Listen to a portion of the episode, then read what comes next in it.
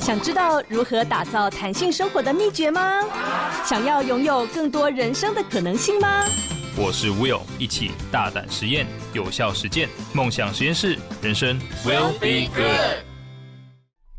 Hello，大家好，欢迎收听梦想实验室，我是主持人 Will。您收听的是 Pop Radio 联播网北部台北流行广播电台 FM 九点七，桃竹苗好听广播电台 FM 九零点七。温馨的提醒一下，下载 Pop Radio 的官方 App 收听节目。还可以跟主持人与嘉宾进行互动哦！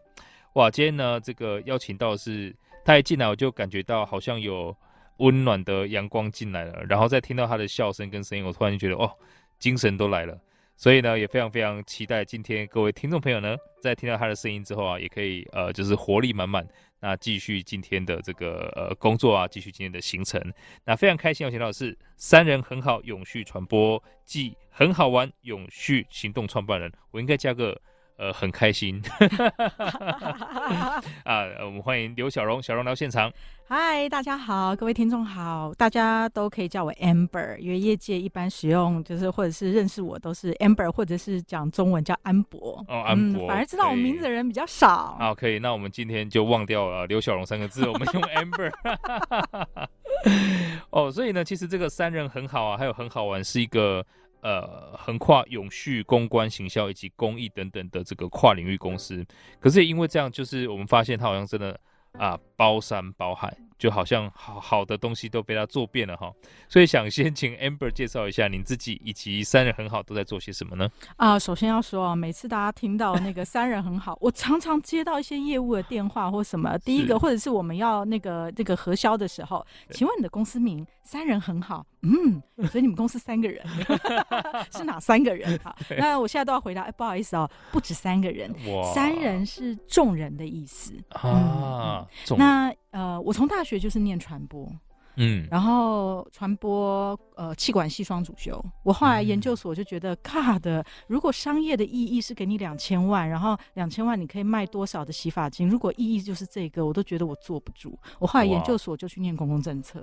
哦，所以讲到那个斜杠这个字啊，我就觉得天哪！我在大学的时候，我就是一个很典型的斜杠的人。呃，那个时候哦，不好意思，又又，毕竟我走入四字头，所以在我那个年代，斜杠这个字还没有在大学发生的时候，对，这样做其实对部分的老师来说是不专心的。对对对对对对，嗯嗯，嗯，但是我那个时候也很顺着自己的个性走，我就、嗯、呃念完研究所了以后呢，我大概有十二年左右的企划跟公关的经验。我大概一开始在华山。呃，当企划，然后之后呢，我大概有七年左右的时间，我都在所谓公关代理商，它是我最重要累积专业的一个领域。那我很快从小 A 一做到副总，嗯，然后我后来又再去了那个富士康集团，它以前有一个呃，在上海有一个三 C 卖场，那叫赛博，我就去那边做它的亚太区的公关。那我就看日本、台湾跟呃中国大陆，这些压力好大。嗯，但呃，最辛苦的时间过了以后啊，呃，后面你就会发现，那个所有的所有所谓的多彩多姿，都是你有一个很棒的核心专业，然后它就不断的转变，不断的变形，嗯，你就会觉得那个东西其实是非常精彩，而且非常自在的。哦，所以我觉得我到。呃，亚太区公关做的时候，我到了某一个状态了以后，我就觉得，呃，你如果说没有在代理商哈，公关这个的行业，它在很多的企业里面，它都是属于行政部门，哦，它不是真正能够获利的核心的那个产业链。是是是。嗯，那所以在一个非常。非常有趣的时间点里面，我这个斜杠的魂又开始发作了，我就跑去拍片。哦哦、所以呢，呃，就是那个时候，大家对于公关有一种有一种内容上面的一个经验值，就是公关等于新闻稿，嗯，新闻稿等于文字，对。但是这几年影音的内容一直不断的做主啊、哦，影像的叙事是一个很有趣，而且。非常专业的事情，但是我一直摸不到。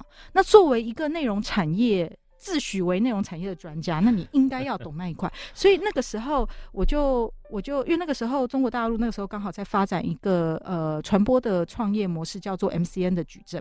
嗯，那我就把那一个东西把它放到台湾来，然后当成我第一次的创业。哦、所以三人计时是那个时候来的。那为什么叫做三人呢？因为 MCN 矩阵在中国大陆那个时候在发展的时候，它有一个非常特殊的呃那个类别，就是做所谓的计时影片，就是纪录片，嗯、短秒的纪录片，三分钟短秒纪录片。哦哇！那时候呃最红的是一条二更，所以一条二更三人。哇！所以那个时候为什么一开始为什么叫三人，是因为这个原因。好，然后我后来呃，就是也很诚实的说，因为创业真的不是那么容易。然后我在创业上面也犯了一个蛮致命的错误，就是我觉得我要学习，我要把我学习的东西拿来变成我的创业。哇，这么嗨，好哦！然后就做的非常的辛苦。然后你用一种理想去冲撞，然后我那个时候我就记得。因为我一直在商业的环境里面，然后我就觉得，God，我创业我要做自己，然后我就去，我就把我的文青魂爆发出来，然后我就到处去拜访各式各样的职人，嗯，各式各样的创业家，各式各样的那种在地的地方创生的达人，然后我去拍他们，对。然后，请问一下，这要怎么赚钱？成本好高啊，很高。所以三人纪实拍了七十几支片，然后访了三十多个人。我觉得我对于地方这件事情，他他三人纪实对我来说，对我个人来说很有意义。他对我个人，呃，圆了我的一个梦，嗯，就是我在商业里面待了，然后然后我终于可以去做我自己，所以我来做创业，很有理想的感觉。对，但是做两年真的太辛苦了。就是那个后来，就是在到了某一个阶段的时候。后来就是三立电视台，就是 MTV 那边，他们就有找我去电视台里面当制作人，嗯、所以我就跳到电视台当制作人。哇！然后我就做，也是做了一个很实验性质的节目。所以我后来大概三年的时间，我都在拍，就是这三年我都在很专心的拍片。然后呃，进到电视台，认识这种从社群媒体怎么样，两个人可以拍片，两个人我也可以拍。哇！然后六个人编制的我也可以拍。所以节目影音内容从呃从这种点状节目，然后到三分钟的短视频，我就是三年时间都在玩这个。那玩完了以后呢，就发现那个就是我没有要走影音这一条路。我对内容产业，就是作为一个传播工作者，我对内容跟对讯息我是很热爱的，但是我并没有想要限制在只做影音。嗯，所以。后来就是呃，那个就是也很感谢三立，我就是把这个节目尽我的能力，就是我能力毕竟也有限，因为我真的是半路出家，我就是做到一个阶段以后我就停了。嗯然后我就处在一个在大汪洋的市场大海里面一个摆荡的情形，就飘啊飘啊，我就觉得嗯飘啊飘，就看谁要找我，我找个一零四我也 OK 啊，我觉得我这时候已经无欲则刚了，我所有 我所有在传播产业里面要碰的东西，我大概懂了，我觉得我没有什么执念，是。然后我那时候想说，好，那不然的话，我大概三年前吧。不然我就来开个一零四好了。我那时候原来是这样想，无所谓都可以，因为反正工作不缺，只是看要做什么。对。然后，但是。可能我觉得我真的天生还蛮适合做公关的。我后来发现这一行就是我已经离开这个产业，离开代理商，大概流着公关的血，就离开五年了耶，都还有人一直问我，你现在还有在接案吗？你要不要来救火？所以，我跟几个代理商的朋友，一直广告公司的朋友、媒购公司的朋友，我们一直保持很好的关系。嗯，然后我觉得这也是我在职场上面的一种，就是我们做很真实的自己。但是我们要做很专业自己，嗯，所以在这个过程里面，我们怎么样善待我们自己的利害关系人？职场上利害关系人就是你所有的工作者，你的工作者不是你的下游，是你的伙伴。嗯、但是呢，不卑不亢很重要。我觉得这个这个一直是我这十几年来工作上面让人家辨识出来哦，你你 Amber 之所以是 Amber，很重要的一个那个高辨识度。所以这个事情很认真的工作，这件事情也帮助我在。五年，我离开了代理商五年，都还是有人在问你要不要接案。哇！然后，所以后来我就就我是从接案开始。对。然后呃，接案了以后呢，我们大概都是做比较大的大的品牌嘛，所以就是都是做上市贵公司。所以上市贵公司做完以后，那周围就开始有朋友，然后朋友那个他们也不是这个行业的人，但是我想有缘就相聚。要办个记者会，总是要一个团队吧？是。我说，哎、欸，你有办过记者会吗？没有的。你要不要来学学怎么办记者会？嗯、好，所以我就跟一些完全也没有这方面经验的朋友，我就带着他们，我们就一起办了第一场记者会，哦、第二场、第三场，然后客户回头，所以我三个月后我就成立公司，所以我是三人很好。所以那个时候我们就真的是只有三个人。哇哦！所以三人是什么？三人其实三人很好，其实是一个公关公司，公关顾问。嗯，嗯，这也是我们百分之八十的业绩。哦，哇，很传统哦。所以你看，很新，很传统。哇！但是我觉得这个概念很棒，因为因为其实刚刚 Amber 提到一个很重要的点啊，就是你一定先在一个地方生根。那么后面的所谓斜杠长出来才会好玩，才会有意义。不然的话，真的就很容易变成只单纯的，好像在打水漂而已。没错，就是所以呃，这里跟呃维维很好的、呃、算是导师啊，就是刘轩啊，那他也提到说，就是他叫串烧，你要有一个很深入的一串，后面那个料才是有意义的。同意，同意。对，那另外一个我觉得有打到我的地方，就是我们要做很真实的自己，但是也要够专业，因为我发现现在很多可能年轻人在职场上面。呃，他觉得我要做自己，所以就会不服任何那种呃你的公司的规矩啊等等的。但其实很多规矩是其来有自的，就他可能会保护到你，保护到客户。所以在这个时候，我们是要真实而专业。那这样也不难想象，就是 Amber 可以走到现在。不过呢，啊，除了公关之外，我们还有百分之二十到底是在干嘛呢？我们待会休息一下，听 Amber 怎么讲。没问题。梦想实验室，人生 will be good。Hello，欢迎来到梦想实验室，我是主持人 Will。今天非常开心邀请到三人很好永续传播及很好玩永续行动创办人 Amber 啊，我要把这个是 小龙，大家请忘记刘小龙这个字，叫 Amber 啊。所以呢，刚刚我们听到了 Amber，他从大学以来一路到这个创业啊，然后我觉得很好玩啊，他在全心全意的投入、沉浸式的投入影音之后，发现说，哎，我要的不只是这样子。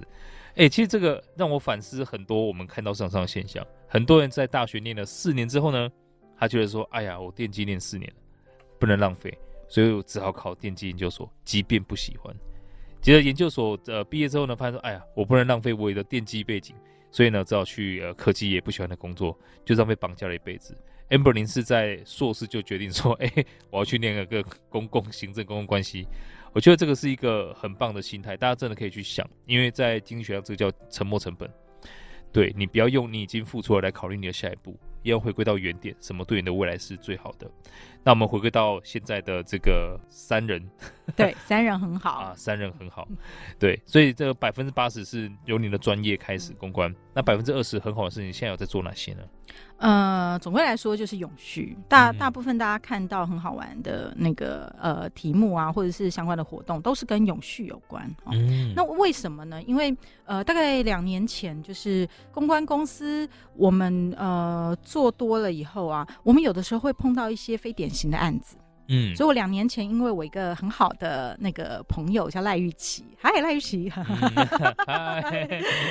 他那个时候呃呃推荐了台湾环境资讯协会，它是一个协会，然后它是推动呃环境跟栖地保育的一个协会。嗯、那呃我们认识了以后呢，我就开始接触环境这块领域。哎，我印象很深刻哦，他那个时候还说，Amber 啊，你你觉得你是一个环保的人吗？嗯，他说，我就说，我觉得我好像。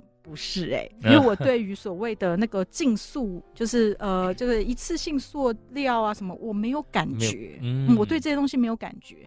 然后甚至现阶段大家都用电动机车，我也没有感觉。有的时候我还是对于这种石油跟这种 这种喷发，跟我的豪迈一二五，我觉得我是很有这一块的 这一块的的怀念感的。所以我觉得我好像要抱着我的豪迈一二五到老死，我要是最后一个离开他的人。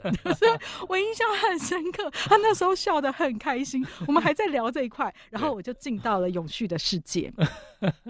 那那那个时候，我后来呃，我我们的个性是希望要做一件事情，我们就把这件事情做好。嗯，永续它是一个名词，但是它进去以后范围真的太大了，我完全没有办法去解释什么是永续，但是我又要去协助。呃，就是不同的领域，就是包含像环境资讯协会，嗯，他们在做他们相关的栖地保育的内容，我又要进到这个环境。那我进去以后会发现，不同的永续里面的关键字彼此又是冲突的。哦、嗯，例如说七地保育相关的的老师们，其实对于呃中南部的光电的绿电重绿电这件事情，他们是很对于某一些重绿电的方式跟形式是很反弹的。对，那这也造成就是环保团体里面，它彼此之间会有很多需要呃讨论的地方，协调的地方。嗯、那这这件事情就我就发现，呃，就是这个东西，第一个它真的很难，但是你要把这件事情做好，就要花时间。所以我大概从两年前开始，我就是能上的课我就去上。这个永续里面真的超多课的。第一个跟碳有关的，减碳的是 ISO 一四零六四到一四零六七，碳进去以后会有碳中和，碳中和的标准是呃 Pass 二零六零，然后你还要所谓 ESG report 你要怎么写，然后又有所谓的专案影响力的评估，又有所谓 SRI 的专案影响力评估，嗯，它其实是一个很大很大的世界。然后我那个时候就觉得。我就是一个新人，我就自己去上课，因为那个课很贵，那个课大概一堂课就是九千到三万五。因为一般都是企业在上，嗯、他就开价不手软。对，那我就自己先去上，然后我没有我没有特定的目的，我就是想要认识这个领域是什么，但是我就一直去上课。好，所以呢，也跟所有听众讲，如果今天你有办法创业到某一个程度，你就拥有自由，你就可以自己去上课，但是不用老板同意哈。所以就是，所以我那时候就上很多的课，然后上完课了以后呢，我我觉得每个人对永续的赋予意义不一样，但是对我来说，我觉得永续有个很迷人的地方。嗯，永续它是一个一个又一个知识跟方法论的堆砌，而这个堆砌可以让你伸出手去认识这个世界是怎么运作的。哇非常的有趣。呃，有一个前置的状况，可能跟大家解释一下，跟听众解释一下。台湾在做很多永续上面，其实是没有办法接轨国际的。有一个很很辛苦的地方就是我们不是联合国的一员，嗯、所以现在在谈减碳呐，所谓的碳关税啊什么的这些东西，在政府端就我们的政府端有的时候真的很难施力，因为我们在这几个国际的大会上面，我们是进不去的，嗯，我们也是被阻挡不能进去。那我常常看到我们很辛苦的政府官员跟很多智库们，然后或者是工协会，他们都不能让与会的其他人知道他来自台湾，因为现场有。中国大陆的对的官员在，如果知道是会被抗议的，非常非常的辛苦。但是这也造成是政府要做任何的呃行动的时候，你真的是再怎么做，你也不知道所谓何而做，只是为了做而做，嗯，会很辛苦。嗯、那但是企业界不一样，企业在做很多倡议的时候，产业链是是绕过政府的，产业链是直接接轨到全世界的，所以在这一块，你只要认识标准。然后你只要符合倡议，你就可以跟某一些的非营利组织，它是跨过政府之间的壁垒，然后形成国际的合作。嗯，好，所以像例如说，呃，就是我们在认识所谓碳中和的时候，碳中和这件事情，它并不是使用政府给我们的规范，而是用国际间的标准。哦，那所以你就可以看到很多东西，哦，原来是这样运作的。那标准它会迭代。所以我们就跟着标准的迭代，我们就更认识现在国际间怎么看。嗯、那从个人面来说，呃，我觉得做传播的人都会对知识有一种渴求，所以我觉得永续满足了某方面我对知识上面的渴求。啊，原来全世界是这样在运作的。哦、那我我终于可以不用只是我的生活只是现在某一种价格跟销售之间被检视的一个现实面了。但是另外一个角度来说。呃，一个专业它累积到某一个知识的厚度了以后，它会形成公司的 know how 跟公司竞争上面的优势。嗯、所以当我上完这些全部的课以后，我就我就挑出几个我认为很值得的课，然后我就开始让公司同事去上。所以我们公司大概全公司的每个同事每一年至少会去被派去受训去上这些课程，至少一个以上。所以只是会分派，有的时候有些是负责上 ESG report，另外一组的人就去上减碳跟碳中和的标准。然后我都会跟大家说，就是上完课了以后，有可能呃，就是你就有我们这些小时数，你就有这些知识。那呃，这些知识有可以变成公司里面大家每个人有一个沟通上面一致的一个系统。所以像我们做所谓永续旅展，怎么做碳中和，那是因为我们上过课，我们才知道怎么做碳中和。全公司的人都知道怎么做碳中和，不是只有一个人知道。哈，第二件事情就会是。我也会跟伙伴们说，终究大家在一起工作就是一个缘分嘛。真正会留在公司的，老实说不多，就是就是来来去去。但是如果你真的在那两天上课，你够认真，你有考到哦，你有通过，你会拿到证书哦。所以请你好好上课。嗯、你有一天你离开了，你就可以把证书带走，那是你一辈子的东西。那我觉得这个也是一个同事们也蛮喜欢的。嗯，所以我们就用这样的方式，就让这家公司在另外百分之二十不赚钱的那个状况底下，我们尽量不要亏太多钱的状况底下，我们去发展出整个公司对于永续的 know how。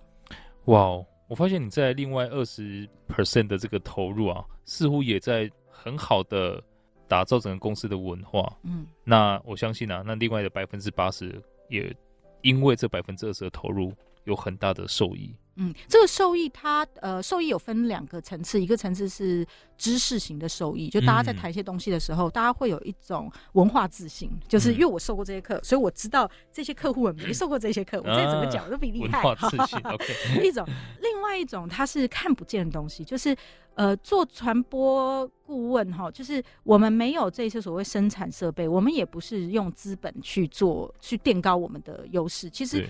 做传播产业里面的人，我们的资产就是人，嗯、这这个很现实。来了一个人，他一个有经验的人，他就是可以帮你带来营收，因为他会做案子。所以我们要做的东西是，我们回到很扎实的一场一场的专案，一个一个的专案，我们有没有办法把这个专案透过协作做到很好？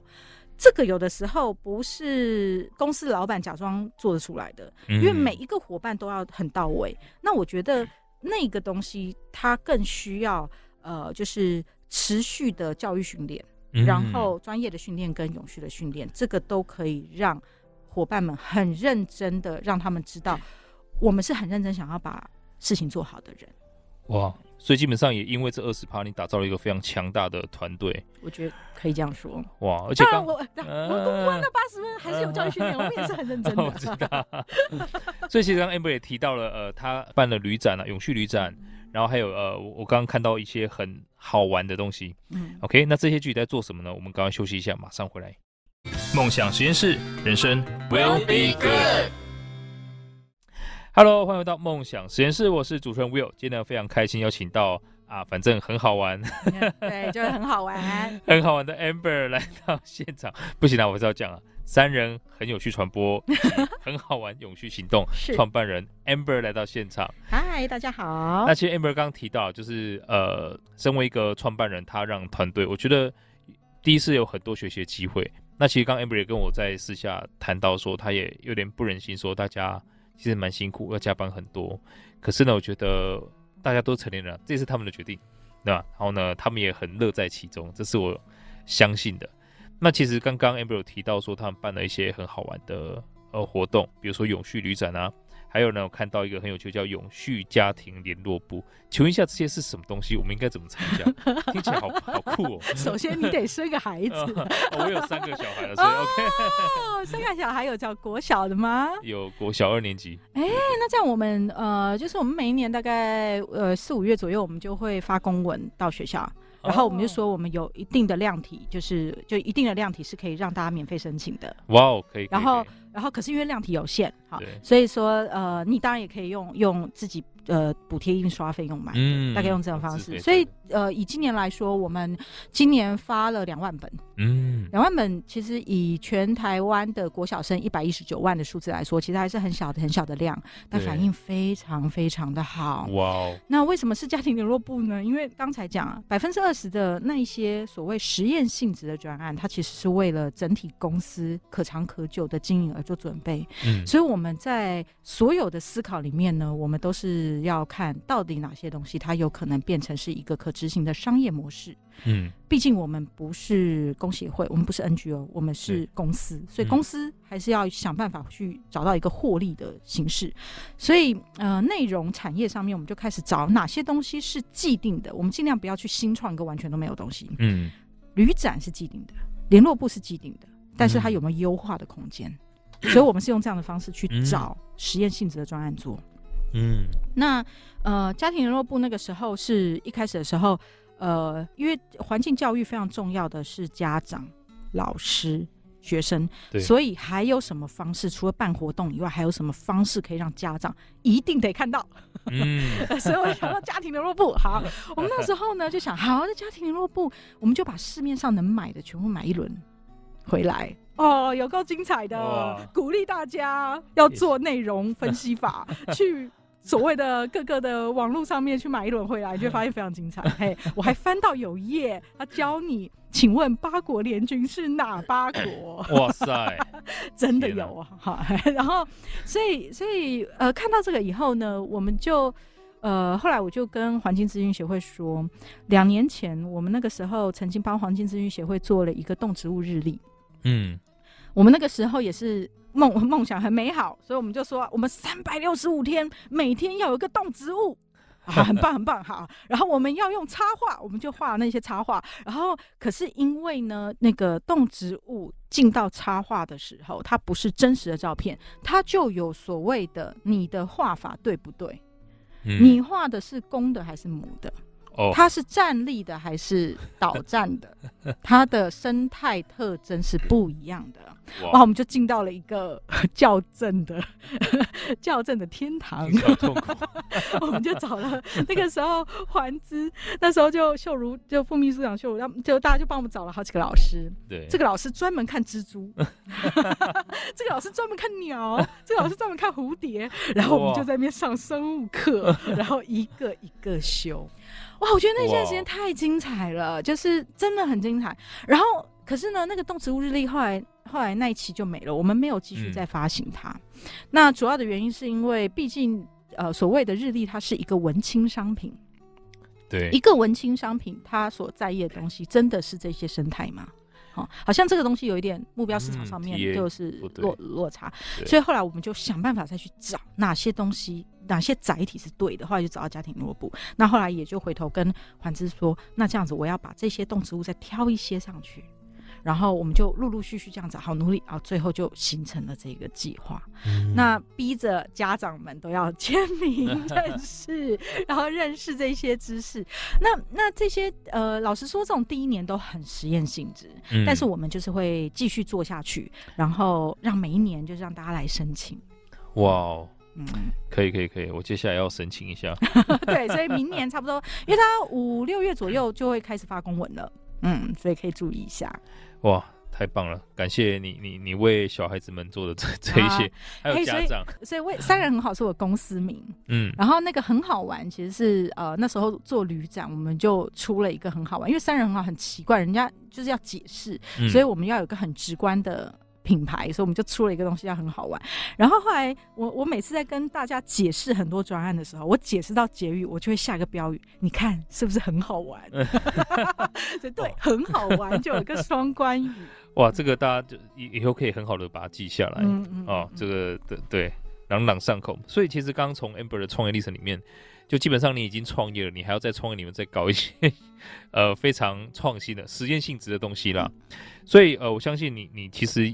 这样看起来，你一直在用不一样的方法自己学习，用你的所学来影响这个整整个社会或者是环境。所以在整个历程里面，有没有哪些是你觉得呃印象像刚刚你那个 动植物那个一样好玩的这些历程，或是合作伙伴？呃，我觉得呃，回到创业啊，就是你应该也有访谈过非常多创业家，你就会知道。创业真的很辛苦，你要一个人，你你说你要谁生不如死，你就叫他，就鼓励他去创业，非常非常痛苦。我觉得创业是什么什么遇到什么困难，这个困难就是创业吧。而且我觉得创业真的是。回头来说，我也我也是不知不觉就走上这条路，因为我最后一个，嗯、我职场上面目前为止最后一个老板是呃赛博数码广场的创办人哈，他是他很早很早就去中国大陆，嗯、所以我在他身上学到非常就是最重要的东西，不是那些专业知识，而是到底怎么样去评估一个商业模式。嗯，然后，但是呢，我觉得传播人常常会有一种性格，是那种每一次都对新的东西产生好奇心的一种性格。对，所以这种性格再加上商业模式，它常常会有一个问题是，怎么样要有办法很沉潜的把一件事情做稳、做好、做长久。嗯、我觉得他，所以，所以像例如说，呃，您这边看到我们有好多件事情，如果每件事情都要走到最后呢，那这样子我们需要多少的人？嗯、对啊，对啊，那他什么时候可以损益两平？这就是创业家跟进到我们在做经营管理的时候，他要面临的抉择。嗯，嗯，所以我现阶段的困难会是在哪些东西他必须要舍弃？那这个事情跟我的个性特质是冲突的，所以这是一个，我就必须要去训练自己，呃，很很客观性的判断哪些东西它其实不应该继续下去，哪些东西它值得继续下去。嗯、那呃，领导统御上面怎么样去跟伙伴们让他理解意义？因为我们公司同事是有业绩压力的。嗯，我们有人效管理的制度，那所以怎么样让大家知道这件事情他可能现在不赚钱，但是为什么这件事情会在这一组上面？是，所以真正回到困难，呃，从创业转换到经营这个过程，它是最困难的，因为我们现在求的东西是长治久安。对，那我怎么样让伙伴们可以继续下去？那让他们又觉得，呃，就是工作上面是是有所成就，但是是在他。能力范围内的有所成就。嗯，我刚才想要回应一件事情，就是关于加班。我觉得加班在以前很多年的时候，是一直是我心里面的一个心魔。嗯，因为我自己是代理商出身，对，所以我真的是太常加班了。我真的是加班到后来有一次，我还被我的副总骂，说我是全公司加班加最久的。我平均下班时间是晚上十点半。我为了这样还是被骂欸。然后我后来去看摊开所有的专案表，几乎。我那时候扛了好多个案子，我还记得那时候我还躲到厕所里面去偷哭，所以我一直对于加班这件事情有一种非常的恐惧，因为我很害怕我我自己撑得住，不代表我的同事撑得住。对，所以加班下一步就是离职，所以这件事情是是一个需要注意的事情。嗯，但是后来这几年做久了，我我我后来觉得会进传播产业、会走传播产业的人，而且走得久的人，他们身上有一种特质。就是他们其实是很成就感导向的，嗯，他不是代表说他可以，他愿意加班，所以你你还是要按照劳基法，你该给的加班费你就是要给。但是他们留在这里，并不是因为不加班，他们留在这里是因为你可以给他在生活上面的成就感。嗯，所以我自己来说，我觉得有一种文化是，就是文化形式很重要，就是你必须要让这个组织跟你是有一起的共识。那我希望公司的同事都是一个追求卓越，以追求卓越跟追求专业为目标的工作者。嗯，所以如果说二十四小时来说，以我自己来说，我真的是除了睡觉以外，我觉得我可以一直想事情欸。我可以在带小孩的时候也在想，然后看看看到这个看板，我想说，为什么这个企业要花这个预算放在这个看板上？那这个讯息是对的吗？哇！你不觉得这样很有趣吗？好，就是这样，哦、就是就是我们不要在群组里面，就是工作以外的时间，尽量不要在那个赖群组，一直不要。但是平常的时间，你要有你的观察力。嗯，一个追求卓越的人。你他真的会在意工作八小时吗？我不确定，是，但是我会觉得我们要给公司同事一定的休息，但是你不一定要限制你自己对于这个世界跟对于专业累积跟观察。对，所以我真的我给大家一个这样的一个弹性。嗯，那我们在要求事情的时候，呃，就是我后来在这件事情上面，我获得了某一种释放。嗯，所以我们让大家在一个合理的工作的小时数这件事情是重要，而且要实时的观察。但除此之外，我们希望大家就是想办法让自己成为一个更棒的人，而这件事情是要付出代价的。嗯，是是，我觉得真的是这样，因为呃，我我发现后来我看了很多关于心流也好，呃，或者是专注方面相关的这个书籍，其实他也提到说，其实人类最大的快乐会是在于你专注追求某一个东西到卓越的时候。那在那个状况之下。我们很难定义它为工作，或是甚至不能用正常工时或是加班来定义它。那因为这这是一个人在自己追求进化的过程啊，所以我开始也重新因为这样去重新设计我的整个生活环境。因为我觉得真的，如果我我要成为榜样，有三个小孩，那也让他们真的可以呃从这个，因为现在太多所谓的奶头乐，就是抖音啊等等的一大堆，呃，好像就是你。需要临时的、很快速的、高强度的刺激的时候，就给你一个奶嘴这样，然后大家就被 comfort 掉。所以我觉得这个是很糟糕的东西。但是我们的下一代，他们是在这样的环境下长大，我们要让知道说，你怎么去进行所谓很深度的跟自己的探索。在一个专业也好，写字就好好写字，喝茶就好好喝茶。我觉得这个真的很重要。那工作本身专注的态度，它就是一种好好喝茶的过程。我觉得有这种体悟是非常非常重要的啊。所以呃，我真的是。很感谢你刚刚提出来，那也顺便让我公司的同仁知道一下，看一下，是不是？好好工作，好好工作。OK，哇，这个感谢这一段啊，这个 Amber 分享了这么多，我们休息一下，马上回来。梦想实验室，人生 Will be good。Hello，欢迎来到梦想实验室，我是主持人 Will，今天呢非常开心邀请到 Amber 来到现场，就是三人很好的 Amber。真的好长，其实就讲三人很好就好了。对，三人很好，嗯、因为真的做很多很多事情，因为很多也是很实验性质的。对啦，那这三人很好就是大家都很好了。对，所以我想最后 Amber 做这么多事情啊，到底是什么东西一直驱动着你，或者是有没有什么你觉得你听过很棒的话，是想分享给大家的，鼓励大家可以勇敢，嗯、跟你一样勇敢做很多事情的。当下不知道。害怕，总是做完以后才觉得，God，我又完成了一件事啊，怎么那么棒？怎么还活着啊？这样还活着？三人很好，就是三人成众，众人很好。因为以前我们在做公关的方法论里面谈的是众人之事，嗯，嗯那那个要讲到刚才主持人问了一句，有什么座右铭？啊，我的天哪！我这几天都在想这件事情。以前以前常常会准备着，但是这几年反而不去想座右铭了。嗯，我觉得有一个很大的改变是，我觉得这几年自己创业了以后啊，我就会发现那个顺势很重要。嗯，以前总会觉得我很棒，我人定胜天，我只要是努力，没有什么难的。以前就会这样子，是到真正你进到了一个很大的系统里面，你就会发现。你怎么样在这里面找到对的风，然后怎么找到对的事，然后你有什么很强已经做好的准备，在这个事来的时候，你在对的时间点里面，你把事情做好。嗯、我觉得钱是这样赚来的，钱并不是你很认真，你很努力，你每件事情从零开始，不是这样子。所以，如果真的要说什么东西是一句话呃的左右铭，就我觉得就是。掌握你的核心，但随时保持弹性。嗯、哇，嗯，这件事情我觉得很重要。那我觉得另外一个东西是，可能我们也到了这个这个四字头了。我们到四字头之后，常常会觉得，我过去这十几年来都这么辛苦，我到底为的是什么？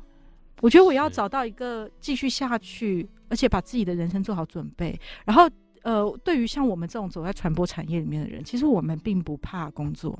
嗯嗯，嗯，所以我现在已经在准备，有什么东西我可以做一辈子，我就做到，哎，做到当天晚上啊，睡觉啊，我就走了。我觉得这是最美好的人生啊，对，所以我现在准备这件事。真的。然后我我之前就就是很久很久以前小时候念书的时候，《论语》曾经念了一个东西，我想那时候呃跟一个曾子吧，孔子跟曾子，那时候曾子回什么是你的理想？曾子会说：“风呼舞于咏而归，就是我在大家一起去玩水，然后在那边唱歌，然后一天就这样结束，然后大家就一起回去。我觉得这个是我理想中的生活。意思就是说，哎，大家一起出去做一个专案，一起办一个记者会，记者会现场大家携手合作，然后私底下叽叽喳喳，然后结束了以后吃一顿好料的，然后就这样回家。我觉得这就是我理想的生活。”真的，真的不要用工作或加班来定义他。嗯、理想的生活就做自己喜欢做的事情，不管他看见什么样子。对对对，哇，这个很美好的结尾，是不是很难啊？但是真的很难 啊。不过因为难才值得追求嘛，嗯、所以希望大家可以掌握核心，保持弹性。嗯、希望你的事来的时候呢，可以紧紧抓住，嗯、然后过上那个曾子口中的生活。哇，太棒了！今天再次的感谢 Amber。谢谢你，嗯、是谢谢谢谢主持人，谢谢。如果大家对今天有任何想法，欢迎到 Pop Radio 的官方 App 上面留言。那如果听众朋友想要跟我或者我们的嘉宾进行更多的交流，呃，欢迎在脸书上面搜寻 Will Be Good 黄少来追踪，或者是直接搜寻三人很好，注意是很。呃，很永续的那个恒，嗯，恒春的恒啊，哎，对，永恒的恒，永恒的恒哈，真的很好啊，可以看到更多关于 Amber 的信息。那我也会把今天的这样内容上传到我的脸书上面，让让大家可以重复的收听哦。OK，那我们下个小时继续锁定 POP 国际线欧美航班，下周日下午四点空中再会了。再次感谢 Amber，好，拜拜，拜拜。